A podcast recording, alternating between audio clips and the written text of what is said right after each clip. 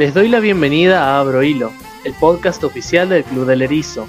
Acá encontrarás información, debates y análisis sobre la realidad argentina y del mundo.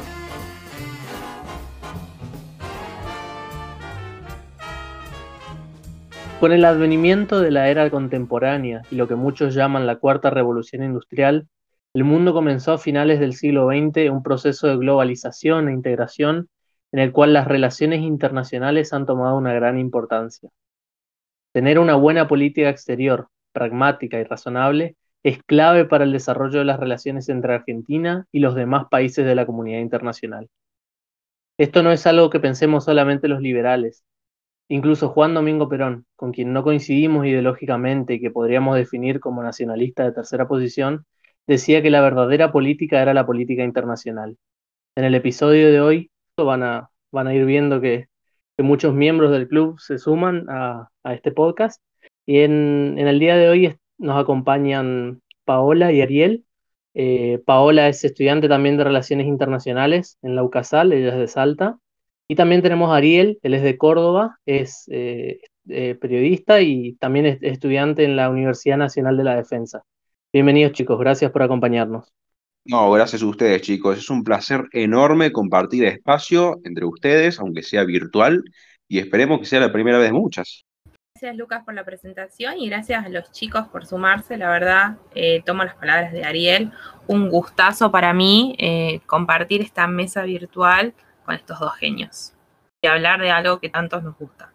Buenas a todos los que están del otro lado, muchas gracias por estar ahí.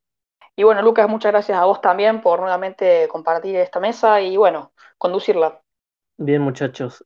Hago la primera pregunta, que es, ¿cómo nos ve el mundo? ¿Cómo ve, la, eh, cómo ve el mundo, digamos, a la Argentina que tenemos hoy en día? Abro hilo. Bueno, em, es una pregunta que, a mí me gusta encararla primero con, con otra pregunta, que es básicamente, ¿a dónde está Argentina parada en el mundo?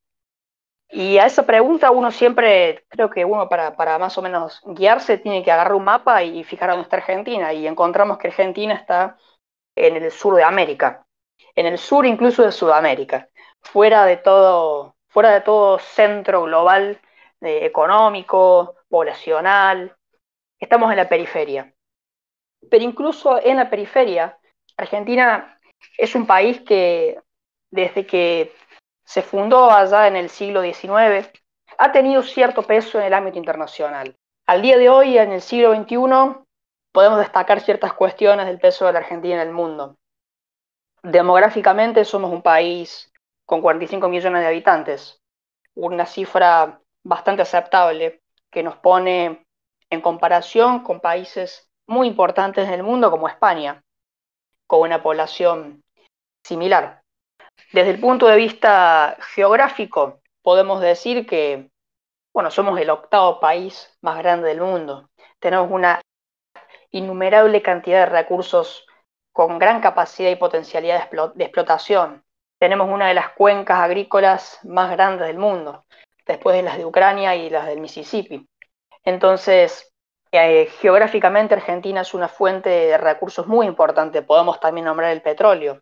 Podemos también nombrar una posición estratégica eh, como puerta hacia el continente antártico. Y por supuesto, eh, un gran mar que es muy ignorado muchas veces por la política, pero que guarda una innumerable cantidad de riquezas. Y me parece fundamental tenerlo en cuenta para una geopolítica y una estrategia internacional razonable y que pueda dar resultados buenos a futuro. Económicamente podemos hablar de que, a pesar de todo, estamos dentro de las 30 economías más grandes del mundo en PBI nominal. Ya si nos vamos a per cápita, caemos varios puestos por abajo, pero Argentina sigue siendo lo que se consolida como el tercer mundo. Somos una, un, país de ingresos medios, como dije recién, con alta capacidad de exportación de materias primas, lo cual, bueno, nos, nos da una, una potencialidad en la riqueza que podemos explotar. También respecto a, por ejemplo, ciencia y tecnología, cuestiones muy importantes. Podemos decir que la Argentina, en comparación con, el resto del vecindario latinoamericano, tenemos cierta, eh, un cierto rol de preeminencia Podemos eh, diseñar, producir y exportar satélites, construimos reactores nucleares, tenemos gran desarrollo de software, de aeronaves, cuestiones materiales que nos posicionan en, un lugar de prestigio y de privilegio. Al mismo tiempo, creo que también estas cuestiones deben cuidarse, deben saber cultivarse.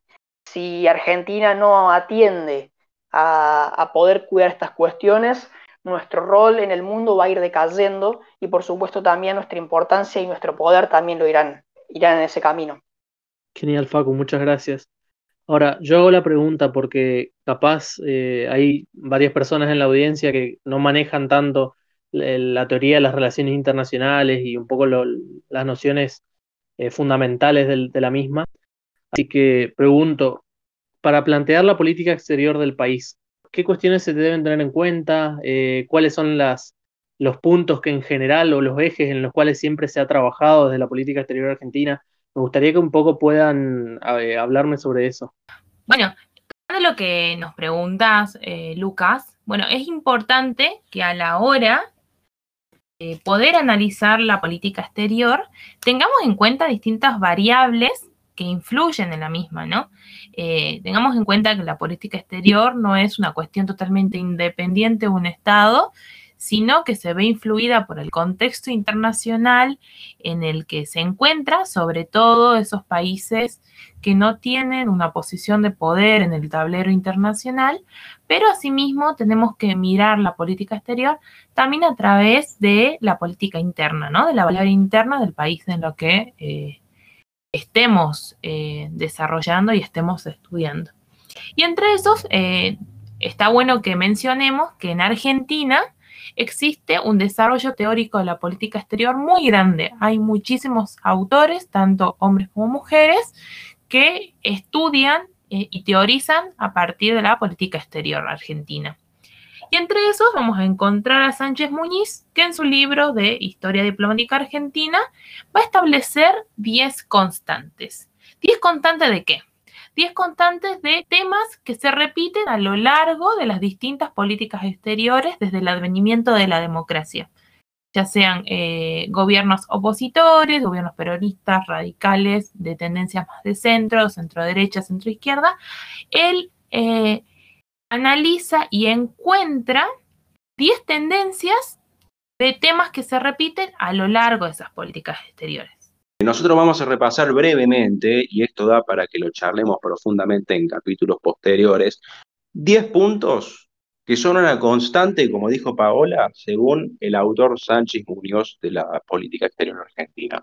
Sumado a lo que dijo el compañero Pivetti, eh, que él explicó, explicó grandes rasgos perfectamente las características de Argentina y su lugar en el mundo. Nos gustaría agregar de que ¿cuáles son, las, cuáles son las responsabilidades que tiene el país con respecto a la región. ¿Tiene las mismas responsabilidades que un país como Panamá, que Alemania, que Francia, que Rusia? ¿Qué es lo que determina la geopolítica de una nación, de un país? Bueno, el prefijo geo, tu geografía, y en la geografía que describió Facundo, podemos encontrar ciertas ventajas y vulnerabilidades estratégicas. Y eh, una de las características, eh, lamentablemente, de la política exterior argentina fue su imprevisibilidad y su desmesura. Imprevisible y desmesurada. Desmesurada. ¿Qué ejemplos nos podemos, nos podemos dar con esto?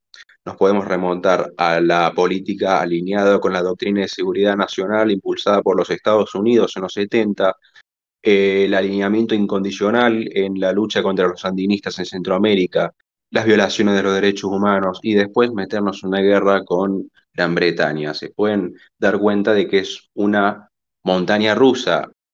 Es para agarrarse la cabeza contra la pared, ¿no?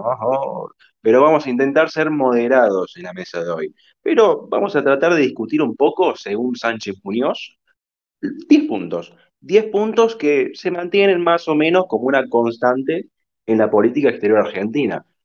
Empecemos por lo primero, la defensa de la integridad territorial. Entendemos por integridad territorial Malvinas, la plataforma continental argentina. ¿No? Recientemente cerramos una disputa con Chile, que fue el conflicto por el canal de Beagle, que terminó con un memorando de entendimiento en el que se ratificó en el 85 por voto popular, después de unos años muy turbulentos, nuestras políticas eh, soberanas sobre la Antártida. Nosotros todos los años mantenemos una presencia que es política de Estado, hace más de 100 años ya. Punto número dos, esto ya se fue disminuyendo con el tiempo, dependiendo del color político, pero nuestros padres fundadores, digámoslo así, se han opuesto a la intervención externa de los países latinoamericanos eh, por parte de las potencias europeas. Nos podemos remontar a la doctrina Drau, que surgió en respuesta a ciertas falencias de la doctrina Monroe. Recordemos que en Venezuela, a principios del siglo XIX, el siglo XX, perdón, hubo un bloqueo naval por parte de las potencias eh, europeas, si no me equivoco, fue Inglaterra, Alemania, España e Italia, ustedes corríjanme si me equivoco, eh, por una cuestión de deudas. Venezuela terminaba una guerra civil, quedó recontra endeudada y se negó a pagar las deudas. Entonces, ¿qué hicieron las potencias? No, esta, ustedes no van a pagar. ¿Y, ¿y qué pasó? Estados Unidos no, no, se negó, se resistió a intervenir porque, bueno, nosotros decimos América para lo americano, pero estamos hablando de cuestiones coloniales. No estamos hablando de cuestiones de deudas, por ejemplo. Entonces, Argentina, que como comentó nuestro compañero Pivetti al principio de este capítulo, siempre intentó posicionarse como una potencia regional. Entonces salió a marcar la cancha de Estados Unidos. Le dijo, basta. Se creó acá la doctrina Drago, durante la segunda presidencia de Julio Argentino Roca, ¿no? Por supuesto, con el correr de los años se fundó el Club de Deudores Latinoamericanos, el Grupo Contadora y luego nosotros creamos el Apoyo Contadora o Grupo de Lima, integramos el Grupo de los Ocho, que se sumaban los grupos de Contadora con el Grupo de Apoyo a Contadora. Todo esto tiene que ver con la, pacificación de Centroamérica en la década del 80. Y por último, el esfuerzo constante por abrir los mercados para los productos argentinos. Esto fue una, un gran paso, fue esto, la creación del Mercosur en la década del 90, pero siempre eh, más allá de las cuestiones institucionales que nos gustaría charlar un poco más adelante sobre la importancia del Mercosur, eh, siempre se trató de exportar los productos argentinos a otras partes del mundo. Lo primero que pensamos, Mercosur, Unión Europea. Bien, y siguiendo con estas constantes de las que Ariel comenzó a hablar, también eh, podemos encontrar este sentido de pertenencia latinoamericano, ¿no? Que se encuentra muy vinculado a la vocación pacifista de nuestro país. Se puede ver, por ejemplo, en todas las intervenciones en Naciones Unidas, en organismos internacionales y la reducción de la vocación armamentística, como pudo ver la impulsión del Tratado Interamericano de Asistencia Recíproca. Este sentido de pertenencia latinoamericano también tiene mucho que ver de cómo se posiciona Argentina en la región, ¿no? Eh, junto a sus pares, junto a sus vecinos, sus socios, y también eh, cómo se maneja Argentina en los organismos regionales, ya sean que tengan coincidencias económicas como es el Mercosur, o en aquellos organismos que tienen mucho más tendencias políticas e ideológicas y que han nacido justamente y quizás sin un objetivo a largo plazo como podemos nombrar eh, la UNASUR, ¿no? También podemos hablar mucho de eh, una tendencia que se repite y es constante en nuestra política exterior, es esta relación especial con Europa, que tiene que ver justamente con el gran proceso migratorio europeo que hubo en nuestro país en el siglo pasado. Claramente influye en la relación y en la forma en la que Argentina y sus ciudadanos ven a los países europeos frente a otros países del globo. Otra constante también, podemos hablar esta de la adhesión al derecho internacional público, que acá eh, la cuestión Malvina es fundamental, los reclamos que se hicieron en todos los organismos internacionales, siguiendo y respetando el derecho internacional, fueron claves para todo el proceso y a la solución pacífica de controversias, ya sea eh, Argentina dentro de un conflicto, como también un mediador frente a otros conflictos de la región e internacionales. Después de Malvinas y con el advenimiento de la democracia, Argentina debía recomponer la imagen moral que se tenía luego de una guerra, ¿no? Y esto es muy importante, las intervenciones que hubo, como ya les mencioné, eh, en los organismos multilaterales. Y también podemos hablar que dentro de nuestra política exterior, una constante muy importante es la búsqueda de un desarrollo económico, que tiene que ver mucho con lo que nos contaba Facundo al principio, ¿no?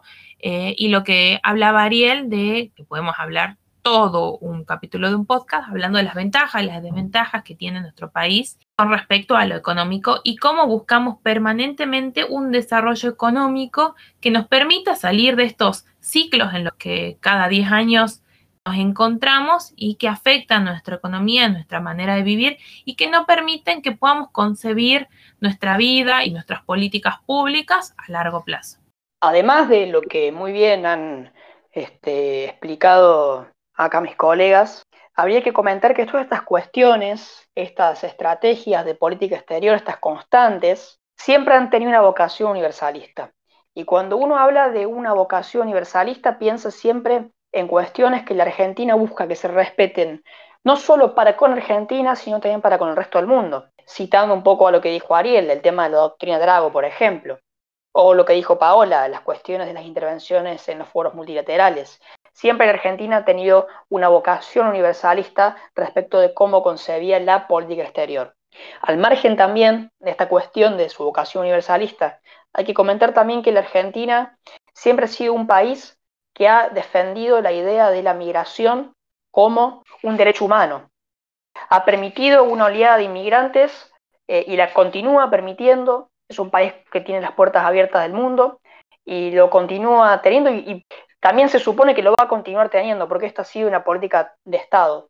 Al mismo tiempo, desde el advenimiento de la democracia hasta hoy, podemos decir también que una constante de la Argentina ha sido la promoción de la democracia y los derechos humanos, muy importante para el desarrollo de la política exterior de, nuestro país.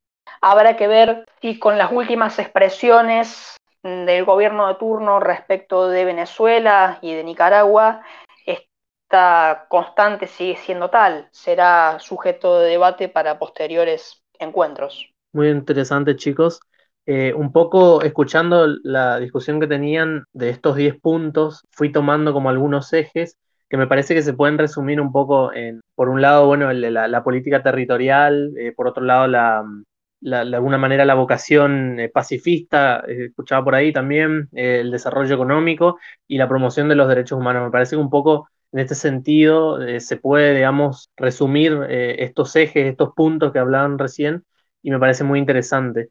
Ahora, eh, un poco trayéndolos, porque hablaron bastantes cuestiones históricas, me gustaría traerlos un poco más a, lo, a, lo, reciente, a, los últimos años de la política exterior argentina, porque la verdad es que hemos tenido y tenemos gobiernos eh, bastante diferentes, eh, digamos, desde el signo político y, sobre todo en la política exterior, como son los gobiernos del anterior gobierno de Macri y el actual gobierno de, Alberto Fernández. En este sentido, me parece que van a coincidir conmigo que, se pueden ver ya desde, desde un principio eh, diferencias notorias y me gustaría que un poco podamos charlar de eso. ¿En qué se diferencian y sobre todo en qué son más, eh, eh, de alguna manera, contrapuestas las, las, políticas exteriores que han llevado uno y otro gobierno. Bueno, nosotros cuando hablamos justamente de la imprevisibilidad de la política exterior argentina, esto fue una problemática que justamente está comenzando a calar en el cuerpo diplomático de los Estados Unidos. Ustedes se acuerdan de Massa, de Sergio Massa, que hace un par de días estuvo en Washington. Hay un artículo muy interesante de Román Lexman en donde habla de los pormenores de la reunión de Massa y cuenta de que en el cuerpo diplomático de los Estados Unidos están observando con preocupación estas conductas erráticas de la Cancillería argentina y realmente están planteándose si estos desvaríos, estos pasos en falso responden a un cuerpo no muy bien preparado, en el peor de los casos, o una estrategia que no logran dilucidar. Y la verdad que yo tampoco, porque no creemos que abstenerse de votar en contra de la dictadura o del régimen de Nicaragua responda a alguna estrategia determinada que no sea por fines meramente políticos, ¿no? Y estamos en un contexto muy importante en el que Estados Unidos busca recuperar su influencia en Latinoamérica ante el avance de China. Acá vamos a hablar del 5G, y hay una iniciativa del gobierno de Joe Biden de instalar el 5G en Latinoamérica antes que Huawei. Le suena el conflicto Huawei con Trump hace tres años, dos años, si mal no, eh, si mal no recuerdo. Este, y el gobierno norteamericano ve en, yo, en, en el presidente Fernández un nexo posible entre moderado, entre comillas, como Alberto Fernández, con los países no tan amigables con el, con el gobierno estadounidense, ¿no? Se ha visto con buenos ojos las reuniones de Fernández con el presidente Macron, con Merkel, y eso mm, ha instado justamente a confiar o poner un peso en el gobierno argentino. Ahora, ¿cuál es el problema? Estas conductas erráticas en materia de política exterior hace realmente pensar, eh, hace dudar de la estrategia del gobierno argentino. Bueno, y tu pregunta original era, ¿en qué se diferencia o qué se asemeja con el gobierno de Macri? Bueno, acá el compañero Facundo, a ver, él estuvo hace rato, eh, estuvimos hablando esta mañana sobre un poco sobre esto que estás preguntando y, estaría bueno que, haga su aporte. Bueno, gracias Ariel. Eh, bueno, la verdad que el gobierno de Macri realmente, como bien se, podemos saber, tuvo una mirada de la política exterior muy diferente de la que tiene el gobierno de Alberto Fernández. Macri buscó una apertura al mundo, Macri buscó mm, una política exterior de llevarse bien con todo el mundo y no tomar un, lugar en estas discusiones de la hegemonía y la disputa por el poder global. Macri apostó a tener una buena relación con todas las naciones, buscó maximizar los beneficios del comercio mediante el incentivo de la firma del Acuerdo de Libre Comercio con la Unión Europea, por ejemplo, eh, y otros acuerdos muy importantes con otros actores internacionales. Sin embargo, vemos que con Alberto Fernández esto no es así. Hay un montón de tratados internacionales de libre comercio que se encuentran estancados eh, o que no se le han dado la suficiente bolilla como para retomarlos o darles un lugar de privilegio. La política exterior de Macri estuvo básicamente muy destinada a aumentar la, la, imagen de la Argentina en el exterior y lo podemos ver a esto con la organización del G20. El G20 fue el caballo de batalla de Macri a nivel internacional. Lo quiso poner ante el mundo como un país que había cambiado las prácticas quizás irresponsables que había tenido con el gobierno anterior a él, eh, y, y, quería mostrar que realmente la Argentina había atravesado un cambio. Bueno, lamentablemente el gobierno actual que sucedió Macri volvió un poco para atrás con lo que Macri había logrado. Y estas cuestiones hacen que la política exterior argentina no pueda darle garantías al mundo. Y mientras sigamos en este, sigamos en esta, en esta ida y vuelta, la Argentina va a ir perdiendo cada vez más su rol de, de confianza que el mundo puede llegar a tener, si es que ya no lo ha perdido. Y realmente recuperar ese rol de confianza a los países le va a costar cada vez más. Bueno, sí, tomando y siguiendo la línea de Facundo, la realidad es que como bien dije al principio, la política exterior siempre tiene que tener en cuenta tanto eh, lo interno, pero sobre todo posicionarse en el contexto internacional eh, en el que se encuentra, ¿no? Eh, Facu nos hablaba que Macri posicionó su política exterior en esta apertura al mundo, ¿no?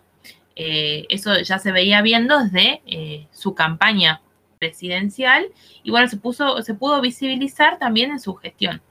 A mí me gusta tomar siempre esta frase del querido profesor eh, Simonov, de, que la política exterior de, Macri tuvo, tuvo, una orientación occidentalista o globalista, ¿no? Eh, siguiendo lo que decía Facu, miró a, Europa y Estados Unidos y estableció prioridades frente eh, con su primera canciller, que fue Susana Malcorra, ¿no?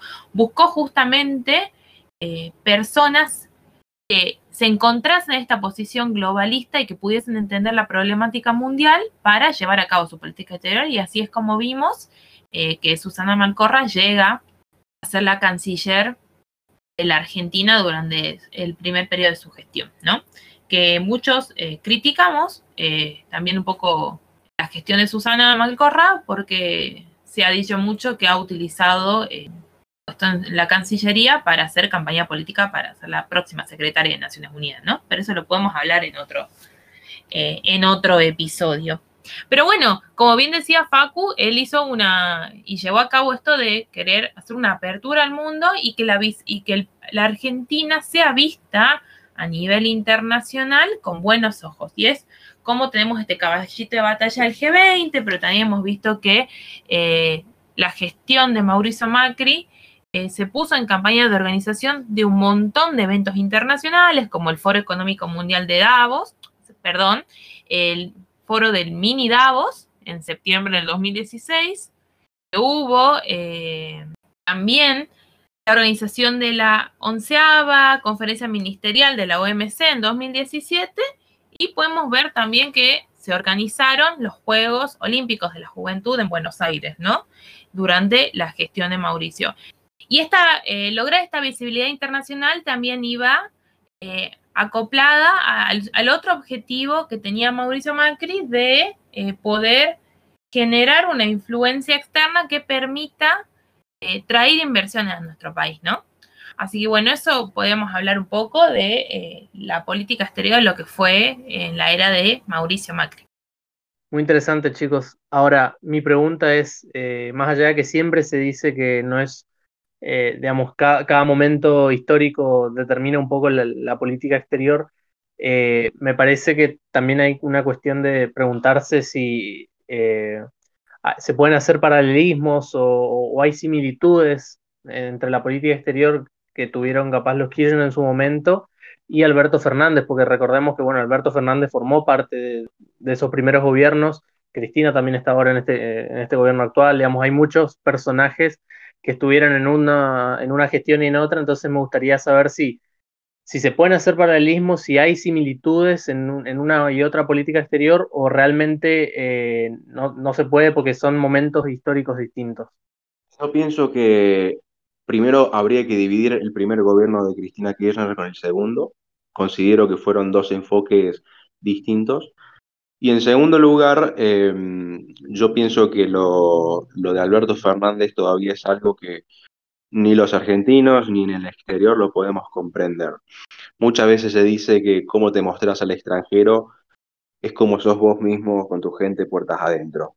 Háganse la idea.